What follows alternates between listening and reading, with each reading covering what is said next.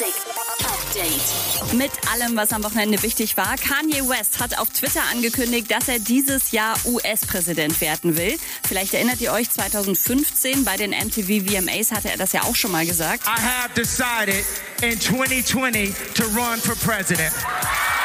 Damals hatte er allerdings auch gleichzeitig zugegeben, dass er vor der Show was geraucht hat. Y'all might be thinking right now, I wonder, did he smoke some before he came out here? The answer is yes. I rolled up a little something. I knocked the edge off. Jetzt die offizielle Ankündigung bei Twitter. Ich kandidiere 2020 als US-Präsident und Support gab's gleich von Tesla-Gründer Elon Musk. Der schreibt, Kanye, du hast meine volle Unterstützung. Für seine Ankündigung hatte Kanye sich nicht irgendeinen Tag ausgesucht, sondern einen historischen Tag. Am Wochenende wurde in den USA der Unabhängigkeitstag gefeiert, 4th of July. Normalerweise gibt's da ja im ganzen Land immer richtig fette Partys. Wegen Corona gerade ein bisschen schwierig, weil die Zahl der Neuinfektionen gerade in den USA neue Höchststände erreicht.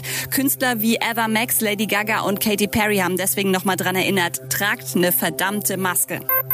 Wird in Großbritannien gerade wohl auch nicht immer befolgt, der Hinweis. Am Samstag durften die Pubs endlich wieder öffnen, zum ersten Mal seit dem Corona-Lockdown. Ellie Golding rät ihren Fans trotzdem, besauft euch lieber zu Hause. Get drunk at home.